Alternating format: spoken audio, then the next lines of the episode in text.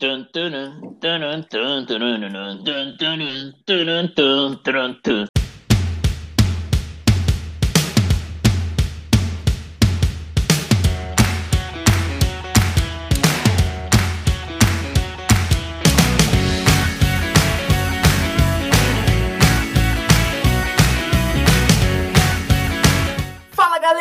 tá começando mais um Sabe o que eu acho? O podcast que hoje é podcast, mas no futuro pode virar canal no YouTube.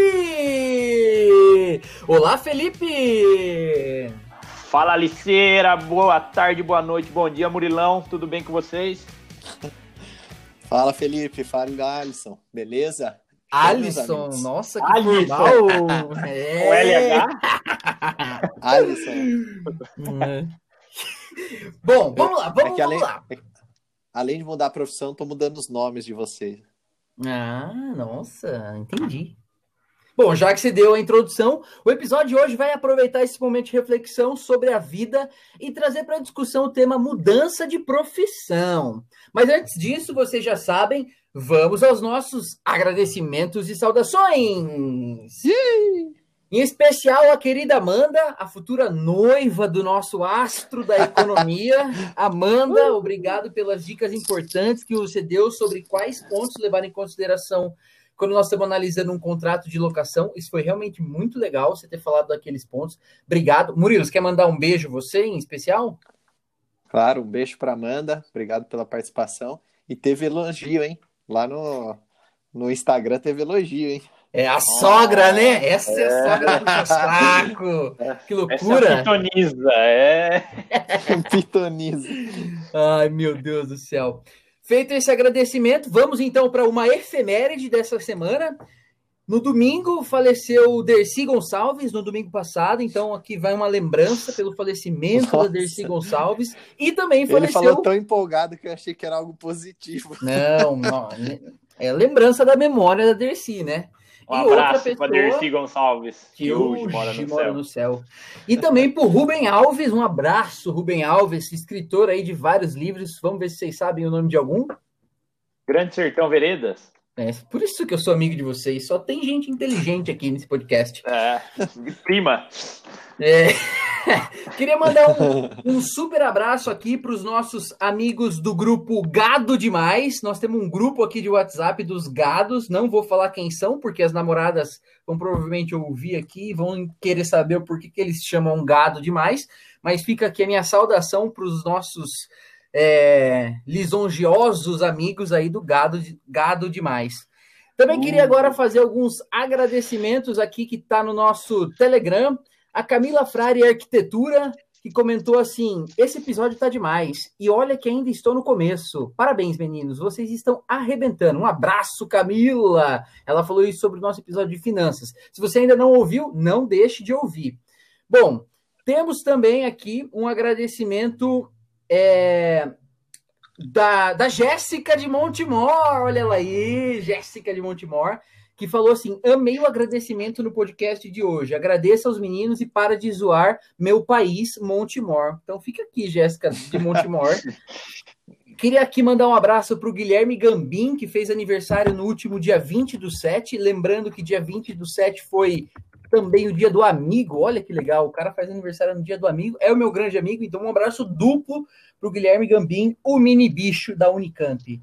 Queria mandar um abraço para o meu pai, que ainda não fez aniversário, mas vai fazer no próximo dia 25 do 7. E também para nossa querida, ou para minha querida tia Lu, mãe do Biriba, que faz aniversário no próximo dia 24 do 7. Um abraço aí, meus amigos. Sexta-feira mandar- vai ter festa. É festa que tem? Pode ir aí na sua É, não, não pode. Fica em casa. Tá bom. Cada um na sua.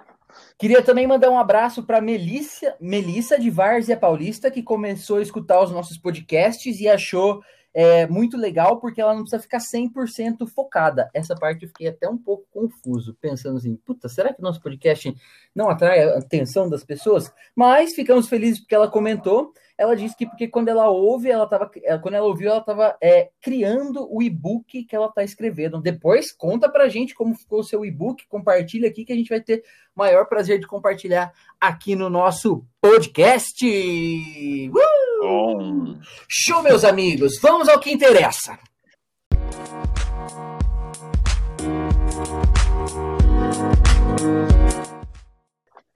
Bom, nossa carreira, a gente se depara com algumas situações e empregos e posições que eles mais tiram da gente do que eles nos completam ou complementam, né, em termos de dinheiro, em termos de felicidade e em termos de energia.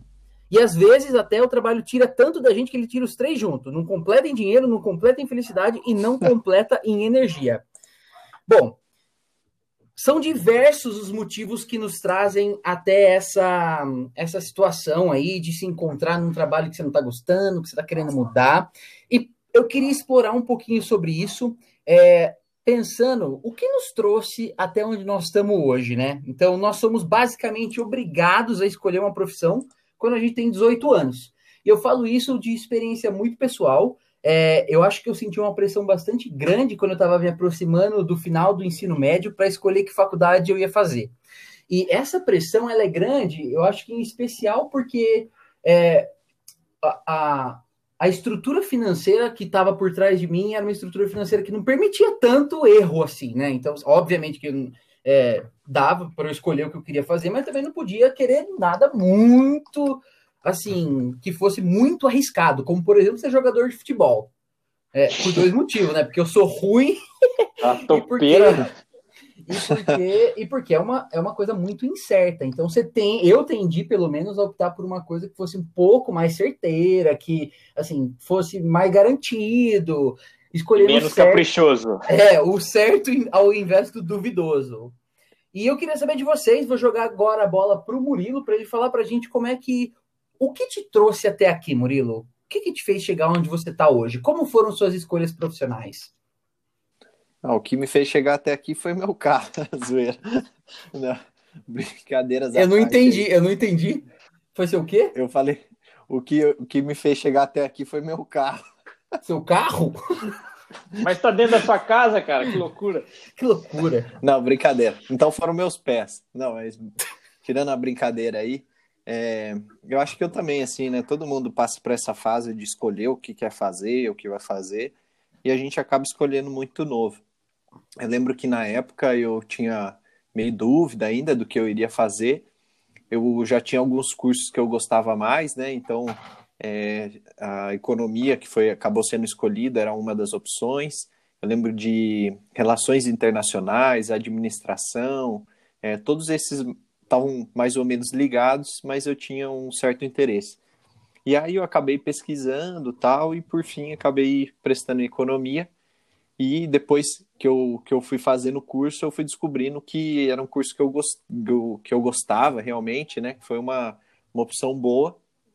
Só que também, assim, né? Economia é um curso muito amplo. Então, o mercado de trabalho, ele acaba sendo amplo. Às vezes você não vai trabalhar com a economia é, hard, né? Que, é, que seria trabalhar, sei lá, no, no Banco Central da vida, alguma coisa assim, que é mais teoria econômica mesmo. Mas você pode trabalhar em várias empresas, pode trabalhar na área financeira de, de várias empresas, que não deixa de ser economia também, mas é, mais aplicado às finanças, a parte de finanças. Então, assim, é, nessa, nesse jogo todo, a gente acaba se moldando conforme as escolhas que a gente vai fazendo. Então, depois da, da faculdade, eu passei num trainee na, na empresa CCR, né, que é de infraestrutura, tem a concessão de metrôs, aeroportos, rodovias. E aí eu fui trabalhar na CCR, onde eu estou até hoje. Lá já vão, já foram mais de, já são mais de seis anos que eu estou lá. Então isso que me trouxe até aqui, né? Essa foi minha bagagem até aqui. É, dentro da CCR eu já mudei de área algumas vezes, eu já estou na terceira área lá. Então, apesar de estar dentro da mesma empresa, você também pode mudar de área, né? O que mudaria um pouco a sua, é, o seu escopo de atuação. Então, resumidamente, é o que me trouxe até aqui, até o momento. Ótimo. Felipe, nosso engenheiro, a parte uh. lógica desse programa. Fala pra gente, como é que você chegou até onde você tá? Cara, vou, vou começar a, a, a, minha, a minha narrativa aí, mais ou menos no mesmo ponto que vocês, que foi a, a escolha ali da, da faculdade, do curso tal. E, e para mim foi muito, vamos dizer assim, foi muito de sopetão, olha que palavra boa. Foi muito de sopetão essa escolha aí, porque eu, na época, no, quando eu estava no terceiro ano, eu tinha começado um curso técnico na, no colégio que eu estudava, que coincidentemente vocês dois também estudaram. É, eu fazia administração nesse, nesse curso técnico e vieram um, vamos dizer assim, antes eu tinha feito é, o curso de eletricista de manutenção no Senai e eu já sabia que eu queria ser mais administrador e menos eletricista. Esse já foi um bom primeiro indício.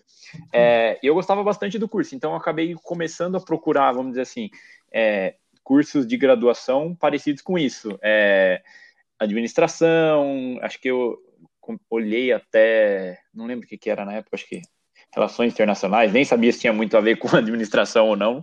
É, economia também, igual o, o, Murilo fez, e também olhava a engenharia de produção, só que eu estava tendendo muito mais a fazer a fazer a administração em si. E o que eu tinha na cabeça era tipo assim, ah, não estudei direito aqui no terceiro ano mesmo, não, tipo, não estudei o necessário, apesar de ter tentado, tal, não fiz cursinho nada. Falei, bom, vou fazer os vestibulares aqui, prestar o, o Enem, enfim, e, e ver o que eu consigo e, e ver o que vai dar, mas tipo, zero pressão, sabe? Zero, igual você falou assim, era, era uma preocupação um pouco menor, até porque eu estava pensando na época em de repente continuar ali, terminar o curso técnico e, e já tentar um emprego nessa área, sabe, na área de administração. É, porém, uh, eu acabei acabei tendo uma nota boa no, no Enem na época e eu consegui uma bolsa pelo, pelo ProUni. E na época, a escolha da, das bolsas pelo ProUni, eu podia fazer, tipo, é, um curso e, e, uma faculdade até cinco opções. Então, eu, eu, lembro que eu coloquei na época lá, queria fazer administração na PUC à noite, queria fazer, sei lá, administração na faculdade daqui de, de Itatiba à noite, queria fazer engenharia de produção na, na faculdade que eu fiz em Campinas, integral. Eu coloquei algumas opções assim, sabe? E daí, conforme você se inscrevia, era criado o ranking ali, tipo assim, ah, tem tantas vagas disponíveis com bolsa, tantas vagas disponíveis em tal curso. E eu lembro que o que eu queria mesmo fazer era administração noturna. E acabou não dando certo, porque acho que era um curso até mais concorrido. E acabou meio que caindo no meu colo esse curso de engenharia de produção. Nossa. Eu já não tinha muita noção do que era, eu não tinha noção nem da faculdade que era, eu escolhi, tipo, um pouco por proximidade e tal, e por ter um dos cursos que eu queria. É... Nossa, e, e, a, e, a, faculdade que você fez é, tipo assim, uma super faculdade de referência, né? Sim, super bacana. E na época, zero noção disso. E tinha também outro, outro ponto que foi interessante: é que eu não sabia que o curso era integral. Então foi, foi outro ponto aí que eu, eu fiquei, fiquei sabendo meio que na hora, sabe? E acabou dando certo. Eu fui lá, apresentei os documentos tal, deu certo, consegui a bolsa pro, por cinco anos de engenharia de, de produção. E daí, tipo, essa minha percepção foi mudando no decorrer do curso, fui percebendo que eu gostava, que era um negócio que, que tipo, tinha muito a ver comigo, que tem bastante coisa de número, mas também tem um lado ali de, de administração, de gestão de pessoas, sabe? Não é uma engenharia tão, tão técnica, igual você pega, sei lá, engenharia química, engenharia elétrica, é, coisas nessa linha. Então, para mim foi bem bacana. Depois de cinco anos de curso, também me formei e no último ano eu fiz um estágio numa, numa indústria química é, acabei não ficando lá. Depois eu entrei no trainee também na, na ThyssenKrupp, empresa que faz elevadores, a famosa Krupp, como o pessoal gosta de chamar. E, e, fiquei lá por, por quatro anos, trabalhando como engenheiro de processos, numa área de, de usinagem, era fábrica mesmo, sabe? Era um engenheiro de produção bem raiz, assim. E, e eu cansei dessa vida, acabei mudando para C&A, para ir trabalhar no, no varejo, escritório, uma, um trabalho bem mais Nutella, só que eu me identifiquei muito mais, sabe? Então, minha trajetória profissional foi basicamente essa daí, sem contar que eu fiz uns anos de recreação, né? Que, ah, não dá para esquecer. Durante a faculdade, durante a faculdade, até um pouco depois ali, uns, uns 7, 8 anos, é um trabalho que, apesar de ter toda essa parte de, de humor, de diversão, acaba nos dando boas competências, né, Catupa? Você que fez também, poderia contar um pouco para a gente disso. Com certeza, nossa, eu acho, é, eu, assim, a recreação, ela começou antes mesmo de eu começar a fazer faculdade, né?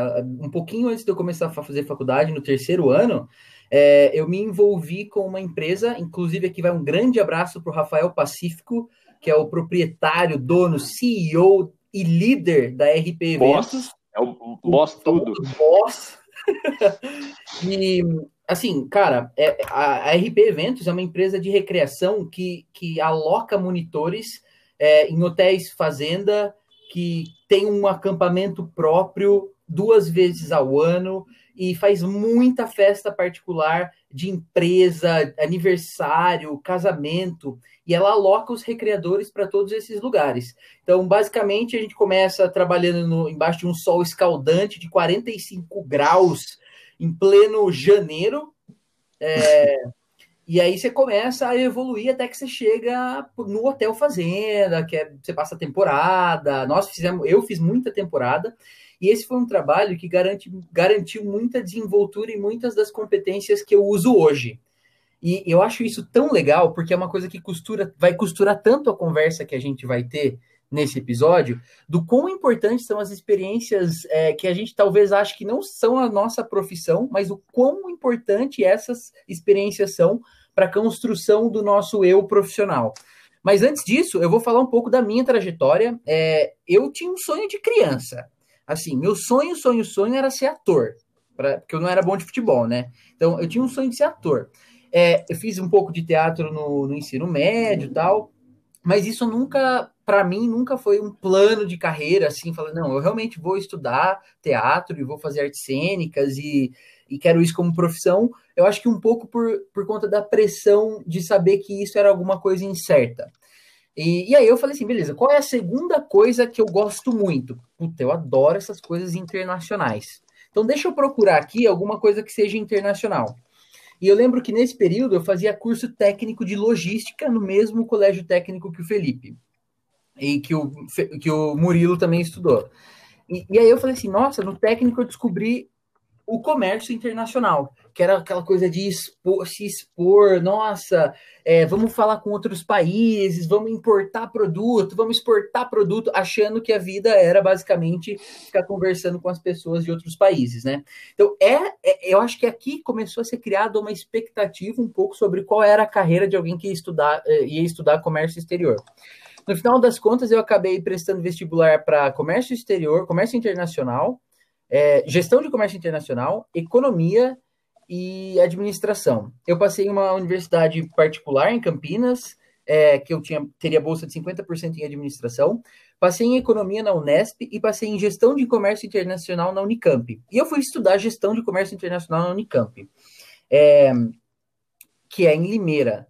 E durante a faculdade inteira eu tinha um pouco do sonho de, nossa, como é que deve ser a, a, vida de quem trabalha com isso, né? Então eu fui logo trabalhar no primeiro ano. Então no primeiro ano eu passei num estágio, fui trabalhar na Dell Computadores e comecei a ter uma impressão do que de fato era a vida de quem trabalhava com comércio exterior. Para, para, para, para aí, para aí, para, para aí. Só uma pergunta.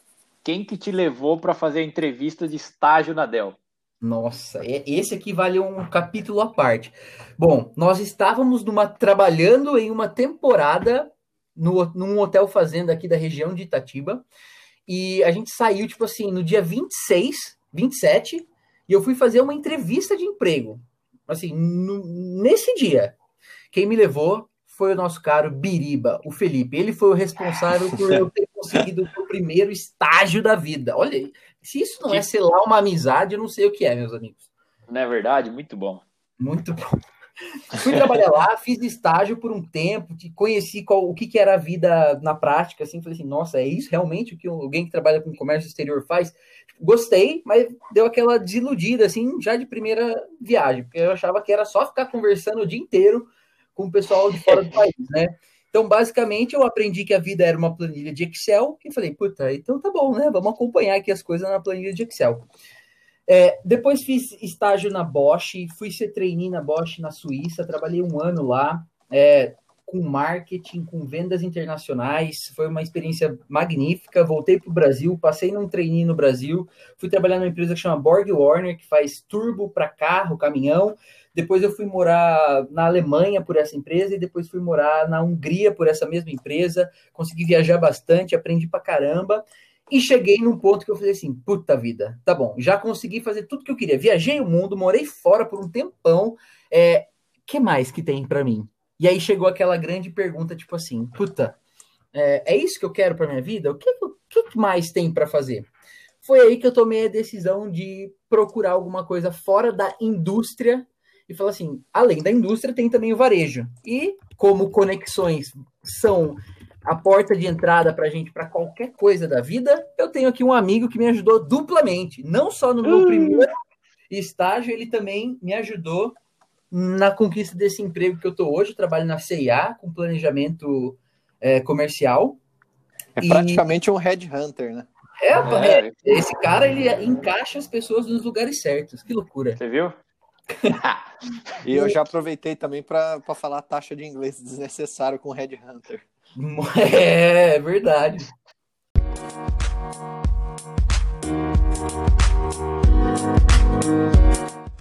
E, e, é engraçado, né? Porque aí você começa a pensar assim, puta, será que eu tô plenamente satisfeito?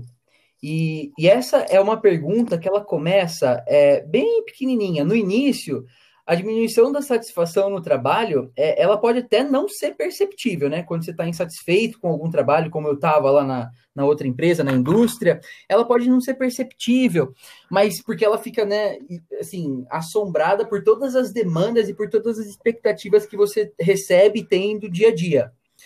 Mas em algum momento, você começa a perceber que você está mais sobrevivendo no seu trabalho do que está prosperando de verdade, sendo que você deveria estar tá buscando, almejando prosperar ao invés de apenas sobreviver. E esse é um é, é, é, o gatilho da mudança, é o que começa a gerar aquela inquietude para você falar assim: beleza, é, acho que eu preciso começar a pensar em alguma outra coisa. Só que existe uma distância muito grande entre você pensar em alguma coisa e você efetivamente tomar uma ação para isso. Porque existem diversas coisas que precisam ser levadas em consideração. A insatisfação ela está relacionada diretamente ao trabalho, ao chefe que você tem, ela está relacionada à indústria que você trabalha, ou ela está relacionada é, ao segmento, ao tipo de trabalho de fato que você faz. Por exemplo, vou dar um exemplo de, de uma mudança drástica. Hoje eu trabalho com planejamento comercial, mas eu quero ser ator. Esse é um tipo de mudança que precisa ser avaliado, na minha opinião, e aqui vai o meu sábio que eu acho, de uma forma. Ao passo que se você quer mudar de segmento, por exemplo, sair da indústria e ir para o varejo, é um outro tipo de mudança que precisa ser analisado. Então, eu vou jogar a bola para o Felipe para ele falar um pouquinho dessas diferenças na percepção dele de como são esses tipos de mudança e, e, e se ele conhece alguém que está insatisfeito, que estava insatisfeito, ou que ele mesmo ajudou a, a conseguir um outro trabalho, é, para falar um pouco dessas diferenças nos tipos de mudança. Fala para gente, Felipe. É... Primeiro, eu quero começar minha, minha fala aqui mandando um abraço ao vivo para o meu amigo Caio Reganin, o Bozo, que me mandou uma mensagem aqui agora ao vivo. Nosso ouvinte aí, um abraço. É... Sobre essa questão da mudança, cara, eu acho que alguma, algumas mudanças elas são, como eu posso dizer assim, bem bem radicais e às vezes é e é isso de fato que a gente procura. Você perguntou se eu conheci alguém que passou por algum tipo de mudança, assim, alguma coisa que não e que não incomodava. Eu acho que a minha própria experiência tem muito disso, sabe? Quando eu estava na, na outra empresa, na, na ThyssenKrupp, eu, eu entrei ali com por meio de um programa de trainee que acabava gerando uma certa expectativa de, de crescimento, de desenvolvimento tal. Claro que tem sempre a parte da, da própria pessoa se desenvolver, mas nesse tipo de programa, geralmente as empresas acabam prometendo um pouco mais do que a média de outras funções, sabe? Coloca, tipo assim, você ter uma, uma função, vamos dizer assim, é, destacada em, em, tanto tempo, você ter uma remuneração melhor, você ter outras possibilidades, como viagem para o o exterior e tal. E no meu caso, esse, esse programa de trainee que eu participei acabou gerando pouco disso ou praticamente quase nada, sabe? Apenas durante o processo a gente teve encontros, a gente teve cursos e, vamos dizer assim, treinamentos bem bacanas. Só que depois a continuidade como um todo, o próprio programa pregava isso, só que ele acabava travado na, na na própria hierarquia da empresa, na, na, na cultura ali da, da, empresa, sabe? Isso acabou, isso aos poucos foi minando o meu, o meu, vamos dizer assim, a minha, o meu brilho no, no olho, a minha vontade de, de crescer, de desenvolver ali, porque eu via que uh, não tinha muita saída, sabe? Algumas coisas, por exemplo, a perspectiva de, de, de futuro, de crescimento, falar assim, o, o, meu, o meu antigo gestor na época, para virar gestor, ele tinha 22, 23 anos de empresa, sabe? Eu não quero trabalhar Nossa, 23 anos numa empresa. Livre, é, Nossa, sai. Tipo, tinha gente que trabalhava comigo, Dorival. Vocês conhecem Dorival? Dorival é. Esse é nosso amigo, Dorival. Trabalhou 40 anos lá na Krupp, cara. Tipo, é muita coisa. E era uma, uma um tipo de realidade que, para mim, não. É, eu, eu não me enquadrava naquilo lá, sabe? E isso foi começando a, a me incomodar. E, e esse incômodo acabou eu acho que ele, ele vai se, vamos dizer assim, se distribuindo até para outras coisas. Eu já não gostava mais da comida de lá, achava enjoativa, era sempre a mesma coisa. tinha que comer o frango Só tinha frango. lá. É. Tipo, famoso é, frango da Krupp. Salitre. A gente estava em, em época de quando eu estava lá, eu passei por pela eleição de 2014, que foi bem, bem desgastante na época, principalmente pelo posicionamento político que eu tinha e que todas as outras pessoas da área tinham, sabe? E, e, e, tipo, não só isso, mas as pessoas que trabalhavam comigo, elas tinham opiniões bem, vamos dizer assim, é, inadequadas pro, pro, pro momento que a gente tem hoje. Tipo, compreendo um pouco por, por como por ser, terem sido criados em outra época tal, mas todo mundo tem informação aí para todo mundo se rever, né, os seus conceitos, e essas pessoas não, não faziam isso. Então, esse tipo de coisa acabou, acabou é, vamos dizer assim, me incentivando cada vez mais a, a mudar e, e, e, vamos dizer assim, ativando esse gatilho da mudança, sabe? Sim. Então, acho que tem esses outros aspectos, acho que quando você começa a empilhar muitas, muitos motivos, vamos dizer assim, ruins, ou tendo um principal, isso acaba, pode acabar também escoando para outras áreas ali. Entendi. Caraca.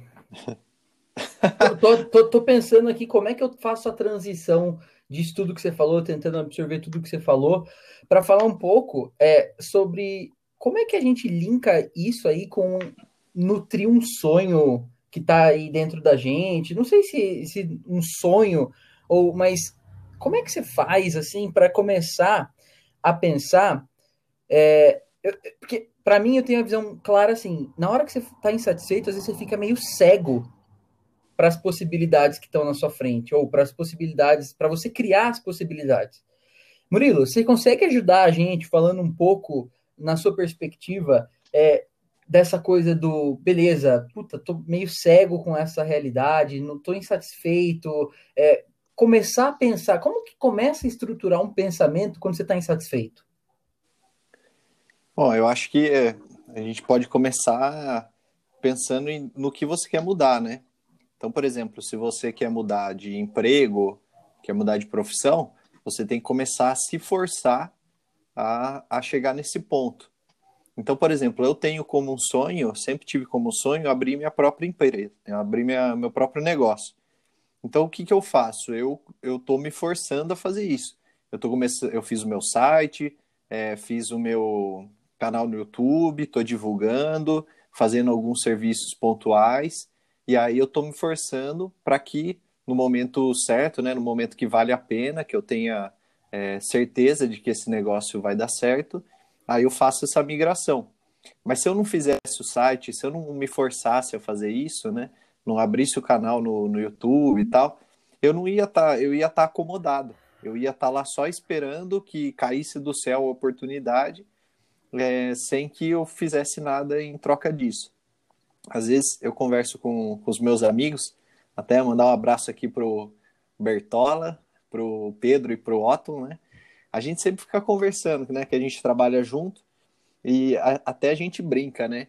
Que primeiro que a gente é muito ansioso, acho que é um mal da nossa geração ser ansioso. A gente quer que as coisas aconteçam rápido, só que aí se você e olhar o que você é hoje, o que você era é, três anos atrás, cinco anos atrás, cara, muita coisa já aconteceu.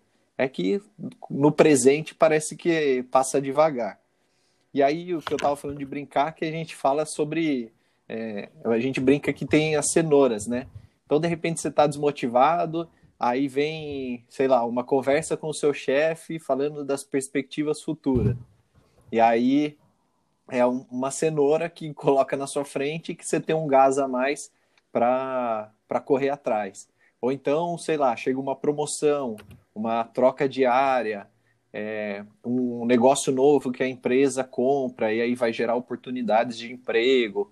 Tudo isso é o que a gente brinca de, de cenouras, né? São cenouras que colocam na nossa frente e aí dá uma renovada nessa, nessa insatisfação. Então, assim, cara, eu acho que é, para quem quiser nutrir um sonho distante, eu acho que você tem que se forçar. Se o seu, o, o seu sonho distante é mudar de empresa, então, começa atualizando o currículo, começa pesquisando vagas em outras empresas, é, começa enviando, conversando com pessoas, procurando gente de RH, é, vai forçando a, mudança, né? E aí o seu sonho que estava distante vai começando a ficar mais próximo. Certo. É, eu gosto dessa parte que você falou, que de colocar em prática, e eu gosto especialmente da parte é, de aproveitar onde você está agora para planejar o que você quer fazer. Porque, assim, nós temos restrições, né? Nós temos restrições financeiras, nós temos restrições de, de tempo, nós temos restrições de espaço. É, e a melhor forma de fazer, é, de planejar uma mudança é continuar onde você está, é, garantindo aquelas coisas que são escassas, né? Para a grande maioria da população são escassas. É, e aproveitar lá para você fazer um planejamento do que você quer fazer. E, e, não menos importante que isso, fazer as pazes com a incerteza. Esse é um ponto mega importante que precisa ser lembrado e precisa ser reforçado diversas vezes aqui, que qualquer mudança vai gerar insegurança, vai falar assim, puta, mas o que, que eu tô fazendo da minha vida? Você vai comentar isso com algumas pessoas, e as pessoas vão falar assim, você tá ficando louco, você tem um emprego maravilhoso hoje, como é que você vai trocar isso? Você trabalha na sua cidade, cara, você trabalha 10 minutos da sua casa. Como é que você vai largar isso ganhando um salário bom para ir para São Paulo, aquele onde tem o coronavírus, tá ligado? Esse tipo de coisa. Então, tem é, fazer as pazes com essa incerteza para buscar alguma coisa é muito importante. E, na minha opinião, é, é o que divide os dois mundos. Se você ficar congelado pela insegurança, é, isso vai fazer com que você fique paralisado até para planejar. Mas a gente sabe que pl só planejar não leva ninguém a lugar nenhum, né? A gente precisa mais executar do que planejar. E um ponto fundamental nisso é um pragmatismo para fazer as coisas acontecer, acontecerem, né? Sobre isso, é, eu queria ouvir o que, que o Felipe, que é um cara bastante lógico, tem tem de opinião com relação a esse pragmatismo para fazer acontecer uma mudança de é, profissão, de, de trabalho? Legal. É, eu acho que um, um, ponto bem importante do que vocês vocês tocaram aí para cima é a questão de você, de fato, nutrir esse sonho distante com, com passos mais práticos, sabe? É, você se inscrever, seja num curso, seja numa, numa vaga que você está procurando, seja mandando uma, uma mensagem para um, para algum contato no LinkedIn, para algum ex-professor, alguma coisa do tipo. Eu acho que tem vários caminhos, mas o caminho da, da ação é o principal e a gente tem que tomar muito cuidado, sabe, em, com, eu acho que a com aquelas ações que parecem. Eu estava até comentando um pouco antes com o Murilo, antes de você chegar, Alice, é, a gente tomar um pouco de cuidado com ações que parecem que nos dão a impressão de que a gente está fazendo alguma coisa, mas na verdade é só é só para ocupar o tempo ou, ou, a gente ter a sensação de que de que está de que tá de fato produzindo, mas não está. Vou dar um exemplo aqui. É, me dá um exemplo disso aí que eu fiquei curioso. É, por exemplo, ah, vou começar, vou quero abrir um negócio, igual o Murilo falou aí. Pô, a gente pode ficar loucubrando por meses e meses. Tipo assim, ah, não, eu vou oferecer consultoria de tal forma, eu, eu quero ter tantos clientes, vou fazer um plano de negócio aqui e tal. Só que você nunca sai dessa desse desse planejamento, sabe? É um, eu até lembro na faculdade tinha uma tinha uma zoeira, o pessoal falava que eram os acadêmicos do planejamento. A gente fica planejando, de, desenhando, fazendo, e é algo que fica muito, muito etéreo, sabe? Tipo assim, ah, eu vou fazer um, um curso tal, você começa a pesquisar, pesquisar, tipo, pós-graduação e faculdade, e nunca toma decisão. Ou você nunca cria o site, ou você nunca cria o canal igual o Murilo faz, sabe? Então, acho que um, um ponto importante é isso, é você fazer acontecer, e também você, você, vamos dizer assim, eu acho que outro ponto bacana é você ter o aumentar as chances com, com a estatística. É, é algo que eu fiz que eu fiz bastante, principalmente na quando eu estava procurando, eu queria participar de um, de um programa de trainee e, e depois quando eu fiz a mudança da ThyssenKrupp para para CEAL, também queria mudar de emprego. E o que, que eu fiz? Eu me inscrevia em tudo quanto é vaga e, e processo de trainee na época que eu achava, sabe? Assim, ah, ele não ficava escolhendo muito. Eu falava assim, vamos ver primeiro o que, que é, tal, ver se dá certo. Se não der, tipo, depois desisto, depois refaço. É, para mim, a insatisfação anterior era maior do que a do que a incerteza do futuro, sabe? Só tocando um pouco no tópico que você falou. Então, acho que a, a, estatística ela sempre nos ajuda. Tipo, se você, se você ficar muito dependente de uma vaga, uma posição, uma, um novo projeto, é, se isso não dá certo, você, você fica, vamos dizer assim, a ver navios. Então, acho que. Felipe. Oi. Não, então, é, é até interessante, né? A, a forma de pensar no problema, né? Então, por exemplo, no curso, a pessoa pensa: se eu tiver tempo, eu faço o curso ao invés de pensar desse jeito, ela poderia pensar: com o tempo que eu tenho disponível hoje, como é que eu posso fazer o curso? Exato. E aí você é, é a mesma coisa, mas com uma visão diferente. Isso já te força a pensar nas, nas possibilidades para conseguir atingir esse objetivo. Exatamente. Eu acho que tem um ponto aí interessante também do da mentalidade que a pessoa coloca. Ela já fala, ah, mas eu não tenho tempo, agora eu tô, tô muito ocupado com o trabalho tal. Eu acho que é, é tudo uma questão de prioridades. Quem quer fazer alguma coisa, arruma um tempo. Você com certeza vai deixar algum pratinho cair, seja do trabalho, seja da, da família ou de qualquer outro aspecto aí da, da sua vida, mas se algo é prioridade, você arruma tempo para aquilo ali. Então, se você começar a se planejar a partir dessa, dessa mudança de planos aí, eu acho que é um bom caminho para se trilhar, sabe? Agora eu queria lançar a braba aqui, se vocês me permitem. Como é que é o fator cagaço? Porque, por exemplo, para mim, cara, mudar de profissão, eu já tô há seis anos, na, ou mudar de profissão, mudar de emprego. Eu já tô há seis anos na mesma empresa, vim de um processo de trainee, então, assim, o pessoal já tem um olhar diferente para quem entra no programa de trainee é, já tenho um conhecimento das pessoas que trabalham lá, as pessoas me conhecem, é, já tenho um, um, background, né, aproveitando a taxa de inglês, mas assim, um histórico de feitos na empresa que as pessoas já me conhecem, conhecem o meu trabalho. E aí, assim, o fator cagaço é o seguinte: é, eu vou perder tudo esse histórico que eu tenho para mudar de empresa, para mudar de profissão e começar do zero? Quando que isso vale a pena? E aí até eu acho que vocês dois têm histórias interessantes aí, porque vocês acabaram mudando, né? Acabaram largando, o Felipe é, no, no, programa de trainee, é, o Alisson já fez é, viagens internacionais, então assim, os dois tinham também um, uma, um, histórico bom nas empresas e acabaram trocando. Como é que foi isso para vocês? Cara, é, eu lembro que eu fiz uma mudança forçada. Quando eu voltei da Suíça, é, eu trabalhava na Bosch e eu tinha uma expectativa muito grande de que depois de um ano como trainee internacional, cara, isso é, para mim isso era muito grande. Eu ia voltar para o Brasil e ia falar assim: não, minha vaga na Bosch no Brasil está garantida. É, assim, eu tinha uma carta de indicação fenomenal de um diretor internacional. Era, é, era assim, realmente eu estava contando que ia, aquilo ia dar certo. Bom, para minha surpresa, deu tudo errado. O ano era 2016.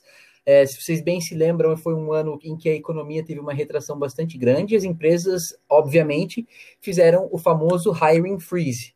Taxa desnecessária do inglês sendo usada. Nossa, essa, é, essa foi muita.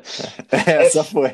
Basicamente, é o congelamento de novas contratações. Isso. Então, é, cara, podia, era o Papa, era o Papa me abençoando lá, falando assim, não, vai que esse menino é bom. E o cara da empresa daqui no Brasil falou assim, não, então, veja bem, não é bem assim, porque aqui não tem dinheiro sobrando. Então, é, esse foi um cavalo, eu caí do cavalo, é, e aí eu aproveitei meu tempo para, cara, me, me, me, dedicar no TCC que eu ainda não tinha terminado. Então, é, eu usei aquele tempo que eu tinha para conseguir realmente me debruçar sobre uma coisa que era importante, que eu sabia que ia fazer uma diferença na minha vida. Então, eu basicamente esperei seis meses depois que eu voltei da Suíça, e foi nesse tempo que eu consegui terminar o meu TCC inclusive está disponível aí nas bibliotecas, nas revistas. Ele fala, mas é um tema chato. É, fala sobre. Cara, não vou nem falar o tema que dá até. Mas eu tirei 10. Por quê? Porque eu dediquei tempo para fazer isso. Então, foi um negócio que, que eu acho legal, mas que mostra um pouco do, dessa coisa do. Às vezes você se prepara é, pra, de um jeito que você vai cair do cavalo. Isso me abriu uma porta. É, mas por que me abriu uma porta? Porque eu tinha uma conexão. E aqui é onde eu acho que as pessoas esquecem de pensar que tudo bem, a sua história está construída nessa empresa, fazem seis anos que você está aí, você entrou como trainee, hoje você é visto como um potencial liderança, mas se você está insatisfeito, o principal, a principal coisa, na minha opinião, que você tem que falar sobre isso é conversar com outras pessoas e prospectar lugares onde você quer ir. E foi isso que eu fiz. É, eu deixei todo mundo sabendo que eu estava procurando trainee quando eu, quando eu voltei. E um amigo meu, inclusive aqui vai um abraço para o Guilherme Tomazin, vocalista da banda 1986, que já foi guitarrista da grandiosa banda Los Bigodones. Bom. É, um abraço para o Guilherme. É, cara, ele me indicou e ele entregou meu currículo para o RH é, da Borg Warner para um processo seletivo de trainee que eu tinha certeza que eu não ia passar, porque basicamente era uma empresa de engenharia e tinha muito engenheiro ferrado é, competindo. É, mas como esse era um programa que precisava ter um pouco de experiência internacional e ia te mandar para outros países para trabalhar, eu acabei passando. Mas isso foi porque deu certo de eu ter um contato. A segunda mudança que eu fiz, que eu acho que foi mais radical, e aí foi realmente uma mudança de, é, de segmento, que eu saí da indústria automotiva e fui para o varejo de moda, foi também porque eu tinha um contato. Então, eu compartilhava muito com o Felipe, com você, né? Sobre quanto eu estava, é, não, não só insatisfeito, mas quanto eu estava com medo de estar tá ficando para trás é, num segmento que eu via pouco potencial de, de crescimento, para mim, né? Dado o meu background, mesmo tendo sido trainee, tendo morado fora do, do país. E eu falei assim, cara, é, é ou vai ou racha. A única coisa que eu preciso garantir é que, assim, é, eu vou ter que abrir mão de alguma coisa. Vai ser abrir mão de dinheiro, vai ser abrir mão do meu tempo, vai ser abrir mão do meu conforto e vai ser abrir mão do meu status. O que, que eu estou abrindo mão? E aí, na análise que eu fiz, é, uma das coisas que pesava bastante era a análise financeira, então eu não poderia perder tanto financeiramente, então esse era um, era um ponto que pesava e esse foi um ponto importante na negociação é, de mudança, né? É, eu estava disposto a abrir mão do status que eu tinha, e, assim, honestamente, era um status bem legal. Eu estava como coordenador já naquela empresa, eu, eu viajava internacionalmente, eu coordenava e estava liderando um projeto de expansão é, dos negócios na América Latina. Então, assim, eu estava bem confortável e com desafios legais, mas sentindo um pouco tesão de, tipo assim, de ser aqui, de ser tá mexendo com uma parte de carro que eu não entendia porra nenhuma. E que eu não tinha tesão. e aí eu falei assim, beleza, cara, é, ou eu mudo, ou eu, não, ou eu vou ficar aqui para sempre, eu vou me acomodar. E eu acho que ter conversado com o Biriba e ele ter me indicado essa vaga fez, foi assim, cara, é, caiu como uma luva. Ele levou meu currículo, ele falou bem de mim, e ele falou assim: ó, esse cara não tem experiência no varejo, não tem nada de experiência com moda, é, mas tá aqui, é um cara assim, assado. E isso motivou a uma entrevista. E é, e é, na entrevista que você tem que vender seu peixe. É, mas, mas não é só vender o peixe, você tem que também mostrar um pouco que você está aberto e, e, é humilde para aceitar que você está numa posição que você vai ter que andar muito para conseguir chegar, para aprender e para chegar é, nadando realmente é, no, no trabalho que, que é requerido para você fazer. Não querendo deixar isso tão grande, se eu fosse resumir, como que eu lidaria com o medo e com a incerteza, é, eu garantiria que pelo menos as premissas básicas do que eu quero estão garantidas. Então, assim, sabendo que eu estou insatisfeito e que eu quero mudar, o que, que eu preciso ter a garantia mínima? Bom, eu, no meu caso, era a garantia de que eu ia ter dinheiro suficiente para me sustentar. Bom, então, aí eu defini um patamar. Abaixo disso, e, e aí eu estou falando realmente salário, abaixo disso não dá para ganhar. Então, eu não vou aceitar nada que seja abaixo disso. Defini isso, eu falei, beleza, eu preciso conversar com as pessoas é, que estão em segmentos que me interessam. E o varejo era um segmento que me interessava. O que, que eu fiz? Me expus e comecei a fazer, usar o meu networking a meu favor. Conversei com várias pessoas de vários segmentos, apliquei para empresas é, bem diferentes assim, e calhou de dar certo da CIA me chamar para fazer uma entrevista e deu ter vendido meu peixe bem é fundamental que você esteja 100% preparado para uma entrevista é, desse tipo, tá? Eu acho que tá preparado funciona assim, cara, escreve tudo que se sente e tudo que você pode e que você não pode falar. E venda o seu peixe tentando capitalizar quais são os aspectos do seu trabalho anterior que são relevantes para aquele trabalho. Então, isso é uma coisa que eu julgo que eu faço muito bem. É, e aí eu vou usar o exemplo da recreação, que a gente falou no começo do episódio, como uma pedra fundamental de uma característica e uma habilidade que eu tenho hoje: comunicação. Cara, eu me comunico muito bem e eu sei disso. Então, obviamente que se eu vou para uma entrevista de emprego, eu não vou ficar falando do projeto de turbo que eu estava fazendo para conseguir reduzir material e conseguir. Cara, não tem nada a ver com o que eu vou fazer. Mas outras experiências que eu tive são tão relevantes e tão importantes é, para aquele trabalho que eu estou prospectando que eu acho que é isso que você precisa capitalizar. Então, não sei se eu. Nossa, eu devo ter misturado vários assuntos. É porque. Não, mas foi bom. Mas isso é realmente grande, assim. É, são vários aspectos que tem que ser levado em consideração. Mas se eu fosse destacar, eu destacaria assim: defina é, qual que é o seu limite e quais são as, as coisas que você não consegue abrir mão de jeito nenhum. E definidas essas coisas, comece a ativar o seu networking. Saiba qual é o seu limite até onde você pode chegar e até onde você pode ir numa negociação.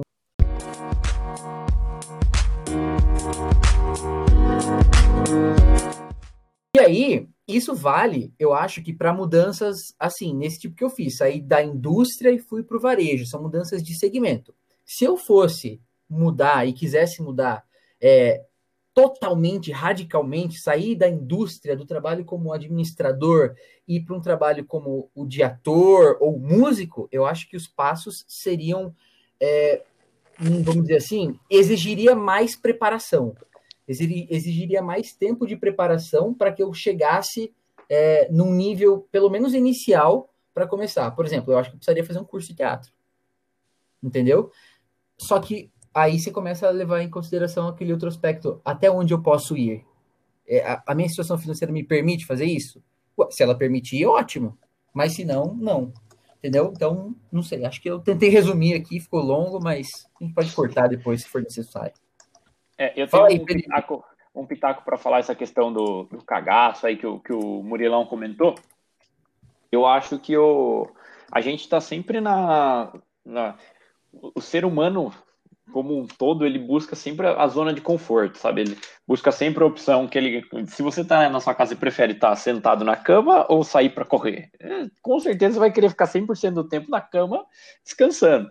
É, ou seja, você quer continuar sempre na sua zona de conforto, gastar menos energia é, e, e, qualquer mudança acaba gerando desconforto. Por isso que a, essa esse cagaço que você comentou aí, Murilão, eu acho que ele está muito é, conectado com, a, com o medo da mudança em si, da, da, e tem um, um, pouco aí, vamos dizer, de, não sei se é a palavra certa, mas preguiça, sabe? De, é, é perder o conforto, né? Você perdeu, você perdeu o conforto, só que no fundo você sabe que é, no seu caso, ou no, alguma pessoa é que não, não tem uma situação tão difícil, ela com, na verdade, isso não vai ser um problema de fato a mudança. Você tem alternativa, sabe? Mas você fala assim, ah, já tô aqui tanto tempo, conheço o pessoal, então o, o conforto que te deixa mais, não é, eu diria que não é mais medo, é, é conforto mesmo.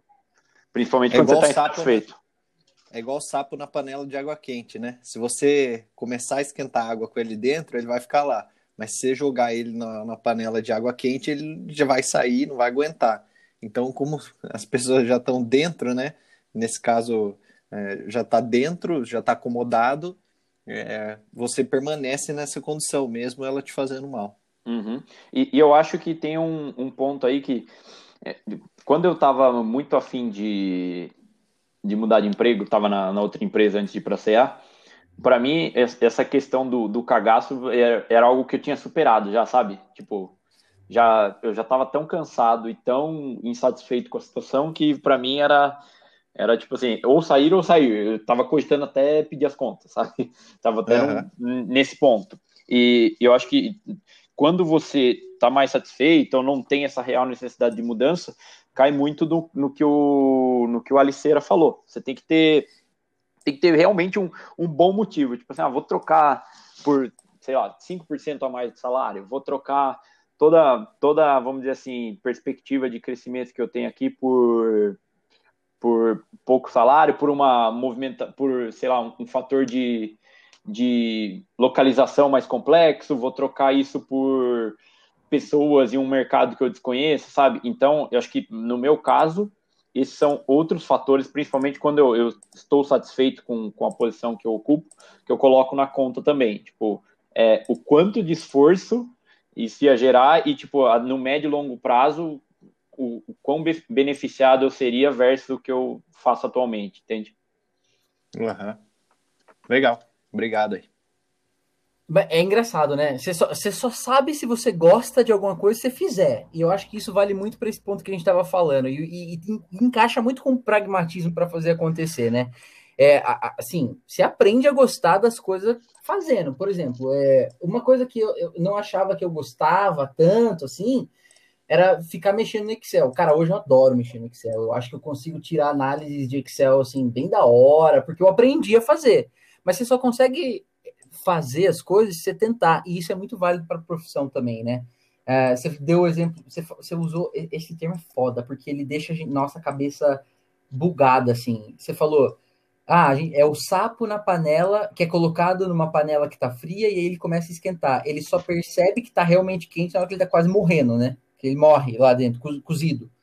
É, um pouco disso é um pouco da nossa ansiedade também, né? É, eu vi o Biriba mudando, isso deu uma ansiedade em mim. Eu falei, puta, nossa, as pessoas estão se movimentando. É, mas eu gostaria de lembrar que nem sempre é, é, ruim estar no mesmo lugar. Você vê carreiras e pessoas, não sei o quanto elas estão satisfeitas, né? Mas algumas pessoas devem dar certo. Elas ficam anos na empresa, 20 anos na empresa, e elas parecem estar com toda a garra. Eu vou dar um exemplo aqui, e hoje, nossa, isso aconteceu hoje de manhã. Nós tivemos uma reunião, eu e o Biriba, inclusive, com o vice-presidente comercial da CIA. É, ele é um cara que entrou como trainee na empresa e ele tá há 27 anos lá, cara, quase 28 anos na empresa. Cara, ele começou a reunião de uma maneira que você falou assim: puta, esse cara ele ama o trabalho dele, puta que pariu. Motivado, falando que a venda era o horóscopo do dia, de um jeito muito legal. E esse entusiasmo só, só me fez achar, falar assim, puta, é possível então realmente você ficar anos numa empresa e gostar, né? Óbvio que uhum. é, isso vai te demandar resiliência e os fatores são diversos e nem é o, nem é o que a gente está discutindo aqui, porque a gente está falando exatamente de quero mudar de profissão.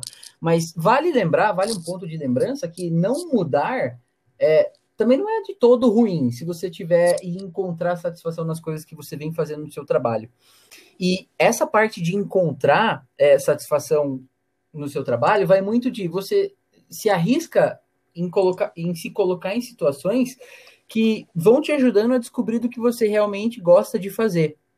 E, fala, e isso tem muito a ver com aquela parte que eu falei do aproveitar onde você está agora para planejar para onde você vai, né?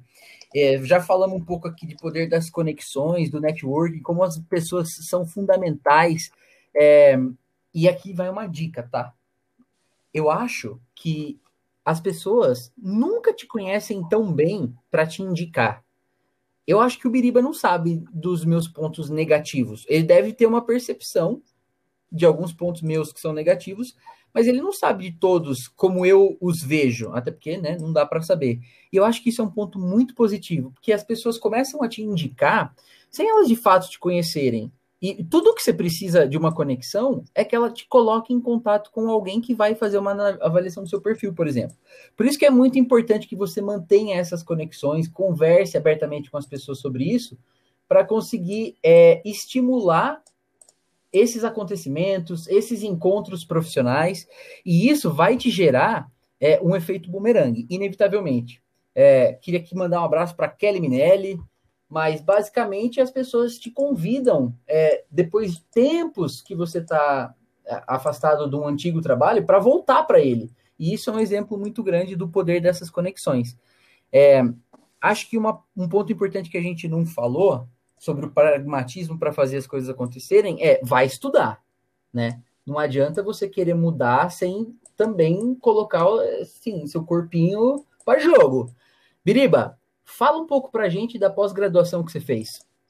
Cara, é, antes tem uma frase muito boa que queria só começar a, a minha fala com ela, que você falou sobre estudar tal. Hoje em dia a gente tem muito conteúdo na internet, né? E, e, eu vi a frase num livro que diz assim: na internet não falta conteúdo, faltam pessoas com vontade de aprender. Então, mexe é, esse bundão gordo aí, vamos nessa. é, cara, a minha pós-graduação foi, foi, ela foi bem bacana num aspecto principalmente de, de networking. E, pois eu tive contato com pessoas. Eu comecei, para começar a história, eu, eu quando eu comecei a pós-graduação, ainda trabalhava na, na ThyssenKrupp. Então, eu fiz a pós-graduação na, na USP, em São Paulo, na, na Vanzolini, e começou aí que eu já tive contato com pessoas, vamos dizer, de um, de um mercado mais aquecido, sabe? Pessoas do, de outras indústrias, de, outras, de outros segmentos, tal, e, e querendo ou não, ali já rolava aquele burburinho. Ah, vamos ter tem uma vaga de tal coisa, na minha empresa tem tal coisa, sempre caía nessa conversa, às vezes uma pessoa insatisfeita com o trabalho, como era eu, alguém oferecia uma oportunidade e tal. Então, eu acho que a pós-graduação já foi um primeiro ponto de contato aí para para esse tipo de oportunidade e também para abrir um pouco a, a, cabeça com relação a, tipo assim, existe vida além do meu emprego atual, sabe? Então, acho que isso foi, foi um, um aspecto bem bacana. É, quando eu comecei essa, essa pós-graduação, eu estava pensando de fato em fazer uma pós, um MBA, alguma coisa do tipo, para conseguir de fato mudar de emprego. Era parte ali do meu, do meu plano de ação, do meu pragmatismo para fazer acontecer. Era fazer assim, bom, fazer essa pós-graduação, tinha, tinha uma especialização em serviços, apesar de ser em gestão industrial, eu estava enxergando que ali eu ia ter uma oportunidade. No meu caso, é, indo um pouco contra aqui o que a gente está pregando desde o começo do programa, eu sinto que a, a pós-graduação não fez muita diferença na, na minha recolocação no mercado. Mas eu acho que, principalmente quando você faz um, uma pós-graduação bem diferente do, do seu ramo atual, ou num segmento bem específico, por exemplo, um, uma matéria que eu tenho me interessado bastante atualmente é análise de dados, big data, é, inteligência de mercado tal. É, é um, vamos dizer assim, um ramo bem específico que o, o, os contratantes acabam procurando pessoas com esse tipo de qualificação. Então, fica aqui o meu pitaco que eu acho que um, um, um bom passo para você mudar de, de, profissão, de carreira, de empresa, é você tentar fazer um, vamos dizer assim, um, a continuação dos estudos numa área mais específica e menos generalista. Acho que esse é o meu pitaco. E eu vou jogar agora a bola para o Murilo. E antes disso, eu vou falar um pouco sobre como, como é, as oportunidades que a gente tem de fazer algumas coisas, as iniciativas que a gente tem influenciam. A gente já falou lá do, do da recreação, como, né, que tipo de, de habilidade aquilo proporcionou para a gente. O podcast. Esse podcast que a gente está falando aqui, cara, é, vocês acham que a gente ganha alguma coisa para fazer isso? Não. Nós fazemos porque, porque nós somos bobo? Também não. Cada um aqui, cada um de nós três aqui, deve ter um motivo aí dentro, além de gostar de dar pitaco na vida dos outros. É, mas tem um, um, motivo pelo qual a gente faz essas coisas. Na minha opinião, uma coisa que eu gosto muito é essa parte de estruturar um roteiro. Cara, eu, eu não sei para onde isso vai me levar, mas eu sei que, por exemplo, uma das coisas que eu também gosto de fazer é escrever. E eu acho que isso pode ser uma porta de entrada, por exemplo, para começar a escrever uma coluna em um jornal. Por que não? Ter um podcast é, não está diretamente relacionado com um jornal, mas ele traz algumas características que podem ser úteis para aquela determinada profissão. Eu não estou falando aqui que eu quero ser um jornalista, é, mas eu estou falando que eu estou indo numa linha em que pelo menos eu estou fazendo coisas que eu gosto. Então, eu gosto de escrever, eu sei disso. Eu gosto de falar e sou bom nisso, então eu estou fazendo isso. É, qual que é o prejuízo que eu estou tendo em fazer o podcast? E por que, que eu puxei essa linha de, de assunto antes de jogar a bola para o Murilo? O Murilo, ele tem habilidades muito legais é, de, de explicar as coisas para as pessoas de uma maneira muito fácil. E ele está fazendo isso com esse plano que ele elaborou para ele mesmo, que ele já comentou aí que quer ter o próprio negócio. Então, ele vai fazendo, construindo e ganhando algumas habilidades que eu tenho certeza que não são úteis hoje no tipo de trabalho que ele desempenha na empresa que ele desempenha.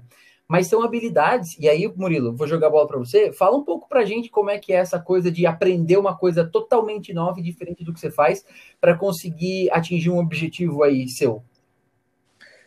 Ah, legal. Eu acho que a questão não é nem tipo aprender uma coisa que não seja útil para o meu trabalho. Mas eu acho que o fato de você sempre estar tá aprendendo algo novo acaba criando uma característica que, se a, a, no meu trabalho, o meu chefe me chegar, chegar para mim jogar um problema, eu vou ter várias formas é, para resolver aquele problema. Porque é, ou eu uso uma coisa que eu aprendi no podcast, ou eu uso uma coisa que eu vi no meu vídeo, ou durante a pesquisa para um episódio.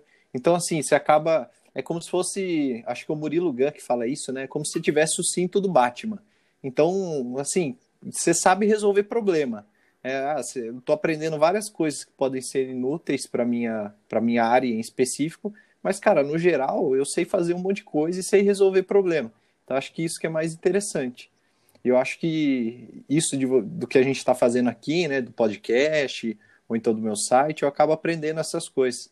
E no fundo, cara, é legal. Você acaba fazendo. Quando você faz uma coisa que é sua, é legal, você se sente bem, sabe? É um, um produto acabado, finalizado, que tem a sua assinatura ali, né? Que tem o, o seu nome por trás daquilo. É muito bom, é muito interessante. E se você pensar aqui no, no nosso podcast, né? Eu tenho certeza que antes de a gente começar a gravar, é, a gente não tinha nenhuma noção de edição de áudio. E aí hoje, cada dia é um que edita um episódio. Então, assim, hoje a gente já está aprendendo a fazer uma edição de áudio. A gente tem o, a conta no Instagram, então a gente já começa a aprender sobre um pouco de marketing. Então, no fundo, você sempre acaba aprendendo alguma coisa.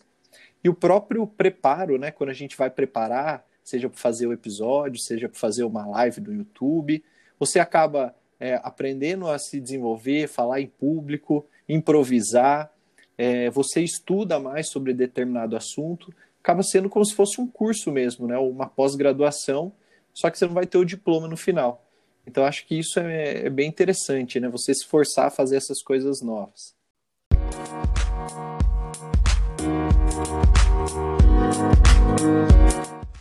E esse episódio não ia ficar completo se a gente não tivesse a entrevista com a especialista! Uh! Hoje nós vamos falar com a Débora Araújo, que é especialista em RH, e ela vai falar um pouco para a gente sobre plano de carreira e como refazer a sua própria narrativa. Fala para a gente, Debinha!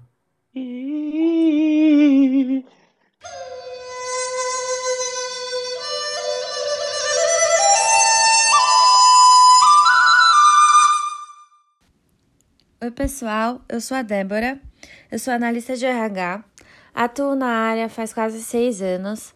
É, já passei por grandes empresas do segmento farmacêutico, bancos e hoje eu estou na indústria alimentícia. É, na minha opinião, a mudança de carreira pode acontecer em qualquer fase da vida do profissional. Eu acho que se a pessoa já não tem aquele brilho no olho, já sente que aprendeu tudo que podia aprender, talvez seja a hora mesmo dela procurar algo que deixe ela um pouco mais satisfeita. E aí, é, para essa busca, a primeira dica que eu dou é que a pessoa olhe para dentro dela e entenda o que de fato ela gosta de fazer. Quais são os pontos fortes, né? Acho que depois disso é, é importante que ela estude o mercado é, e entenda aonde que ela conseguiria trabalhar. E aí comece a prospectar um espaço nesse, nesse mercado. É, algumas dicas de prospecção, né? Conversar com pessoas da área, é, procurar uma mentoria e também criar é, conexões é, e, e, ter uma rede de relacionamento, né? Ah, uma ferramenta muito legal para criar essa rede é o LinkedIn, tá? Acho que do ponto de vista da empresa, é, o, quando o RH faz um processo seletivo, acho que o currículo é só uma ferramenta de avaliação. É, no geral, o que conta mesmo é a experiência que essa pessoa já teve e não necessariamente a experiência dentro da área. Eu estou falando da experiência de vida mesmo. O que ela fez e que ela consegue contribuir com a companhia. Quais são as competências dela que conseguem ajudar, né? É, enfim, acho que para finalizar, é, eu acredito que se a gente vive em um mundo que é possível experimentar diferentes atividades, né? É, em alguns momentos, a mudança não vai ser fácil, porque você está saindo da, zona, da sua zona de conforto. Mas se você quer se reinventar, eu acho que você tem que ir atrás de tudo que possa servir para o seu sucesso e se jogar nesse novo desafio.